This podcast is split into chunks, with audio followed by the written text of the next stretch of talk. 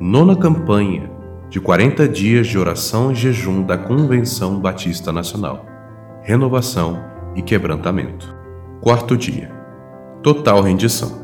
Humilhai-vos na presença do Senhor, e ele vos exaltará. Confiar em Cristo e na cruz é o único processo humilhante no qual o crente pode participar sinceramente.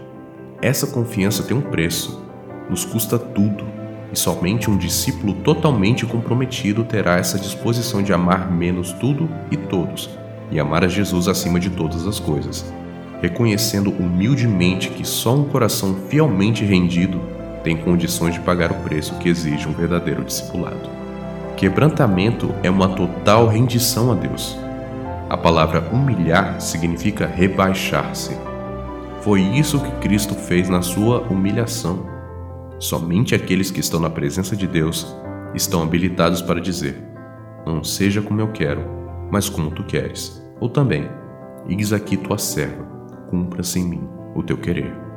Ou ainda como tantos outros na Bíblia e também na história da igreja, totalmente quebrantados, se renderam humildemente a Deus.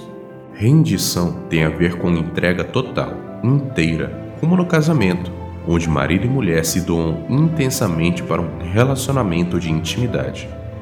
Ou quando se diz: Eu aceito Jesus, eu creio nele. Esse crer não é um mero acreditar, como tantos se iludem, mas é uma entrega, uma rendição total.